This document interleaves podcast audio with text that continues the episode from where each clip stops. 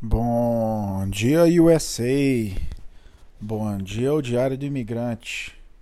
Então, como eu já falei em alguns áudios e quero reforçar nesse aqui, quero falar para vocês é, o que é o normal aqui da América.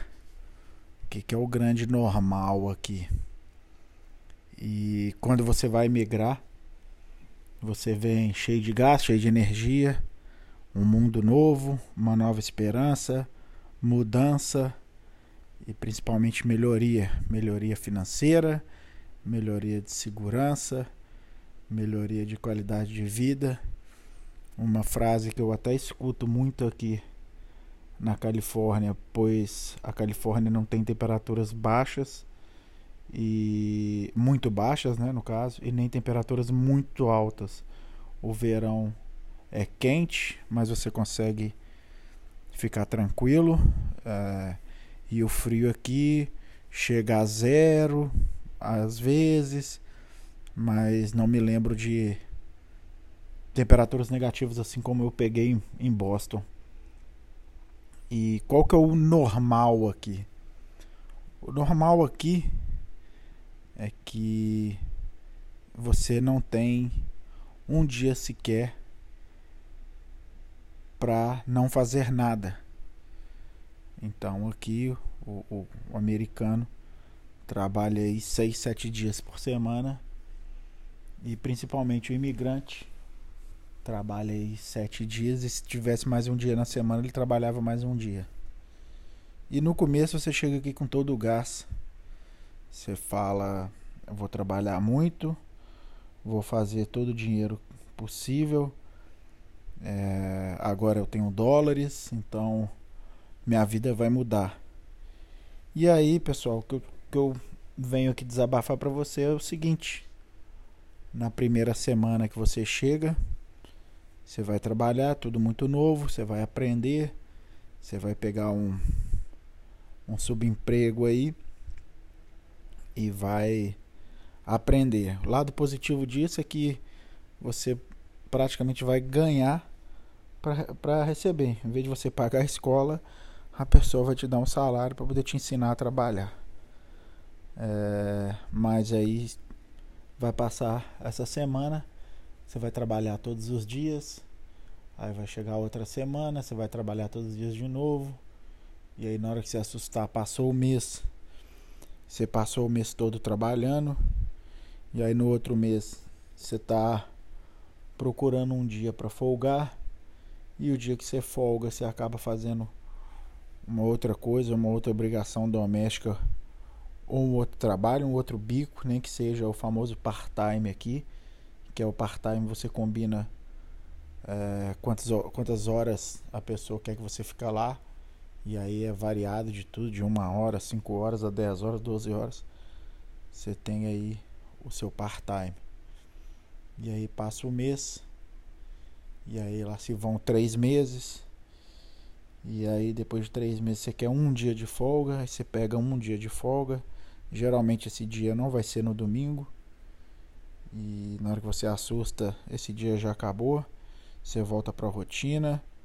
E aí você pensa que você parado você não ganha nada. E aí você volta a trabalhar. E lá se vão sete meses, oito, nove, dez, onze e virou o ano. E aí virou o ano. Se você não pegou nenhum dia de folga, nem Natal, nem Réveillon, nem no seu aniversário, nem A, nem B, nem C. E aí você vai para mais seis meses e aí você tira um, dois dias nesses seis meses.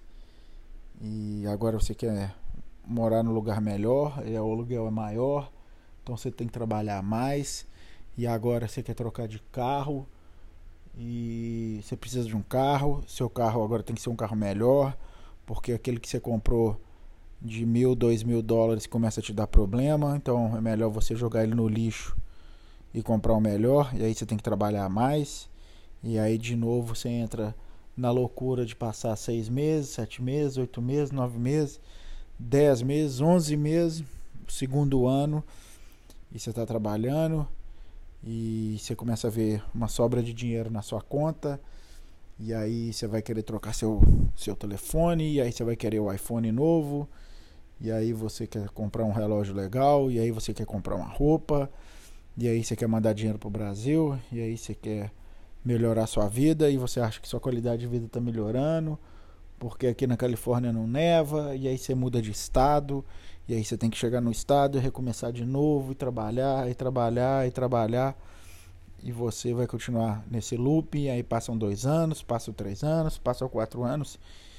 E aí vem a saudade da família. Como eu já falei, eu tô aqui há cinco anos. E aí você não vê seu pai, você não vê sua mãe, você não vê suas irmãs ou irmãos, você não vê seus parentes, você não vê seus primos. Se você for uma pessoa que tem uma família grande ou que você é muito próximo da sua família, você vai sentir muito, porque o contato ali via vídeo ajuda, mas não é a mesma coisa. E aí você vai ver o pessoal no Brasil, no verão do Brasil, indo pra praia, tomando sua cerveja, fazendo seu churrasco. Aquelas férias escolares lá de julho do Brasil, você vai ver todo mundo postando, todo mundo feliz. E aí você aqui correndo e correndo, e passou mais um ano, eu tenho que correr, e eu tenho que pagar meu carro, e eu tenho que pagar meu aluguel, e agora eu tenho que correr, porque agora chegou outro telefone novo, eu quero outro telefone novo, agora eu quero um computador, agora eu quero fazer isso de novo, e agora eu quero fazer mais isso, mais aquilo, e trocar meu móvel, e imobiliar minha casa, e agora eu quero uma casa maior, porque agora eu ganho um pouco melhor, eu consigo ter uma casa maior, e aí você tem uma casa maior. E aí você compra os móveis que você quer. E aí você fala, nossa, que qualidade de vida. Moro no lugar que eu quero, do jeito que eu quero. Tenho minha televisão grande, tenho meu videogame, tenho sei o quê. Mas você tem que trabalhar. Aí você tem que trabalhar. E você tem que trabalhar de novo. E você trabalha mais sete dias. E agora que você comprou televisão, que você comprou o móvel, que você comprou o sofá, que você comprou não sei lá o que mais, e você comprou isso, você comprou, e você comprou, e você comprou, e você comprou. E aquele dinheiro que você tinha guardado é, foi para tudo isso e você se realizou ali por meia hora, uma hora, duas horas, talvez uma semana de felicidade e você tem que voltar à rotina e trabalho, trabalho, trabalho, trabalho, trabalho. E aí um dia você grita e dá essa suspirada que eu dei e fala: Chega, agora eu vou descansar. E aí você pega um sábado e dependendo de onde você trabalhar, o seu patrão ainda vai resmungar, vai achar ruim. E aí o que, que você faz? Você dá um foda-se pra ele e vai viver a sua vida e corre o risco de não estar empregado na segunda-feira e aí você não então me dá o sábado eu, eu, trabalho no domingo e aí você quer um outro lazer e você não consegue e você está aqui sozinho você não tem ninguém como é que você faz e você precisa aprender um inglês rápido e o inglês pode te ajudar e vai te melhorar mas você não aprende inglês você não tem tempo para estudar e você está cansado que você sai do trabalho cansado e você tem que sentar na, na frente de um computador, na frente de uma sala de aula e estudar. Então, pessoal, eu tenho muitos elogios a fazer a esse país.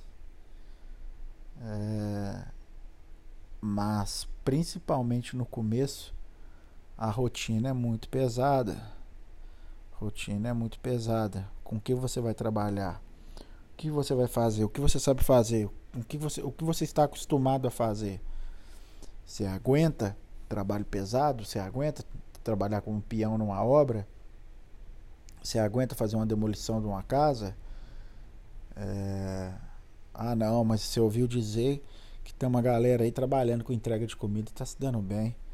É, então faz uma pesquisa direitinho. Como é que esse pessoal tá trabalhando? Esse serviço tranquilo aí. E se é tão tranquilo assim? Então, de novo, venho aqui para alertar. A rotina não é fácil. O país é sim maravilhoso. Você vai lutar muito. Você vai ver muita coisa boa acontecendo. Você vai adquirir muitos bens materiais.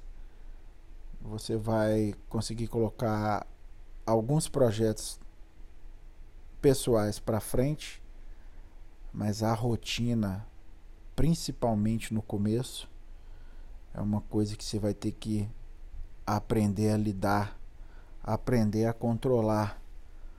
Porque se você trabalha 10, 12, 14 horas, e se você pega serviço às 7 da manhã, faz as contas aí. Que horas que você vai para uma academia, que hora que você vai fazer uma corrida, que hora que você vai curtir uma praia e que hora você vai dormir, porque no outro dia tem que acordar cedo de novo. Então, essa é a real rotina americana. E ela se torna mais pesada ainda para o imigrante que precisa fazer acúmulo de horas para fazer volume financeiro. Porque senão você vai ficar o resto da sua vida andando em carro quebrado, morando dentro de um quarto com mais duas, às vezes até três pessoas.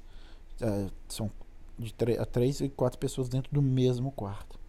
E aí, meu amigo, na hora que você deitar numa cama e você vê do lado que tem duas pessoas estranhas, aí você vai falar: o que, que eu tô fazendo? Valeu? Mais uma dica. Fiquem com Deus, que Deus nos ilumine, mostre os caminhos. E é isso. Um abraço.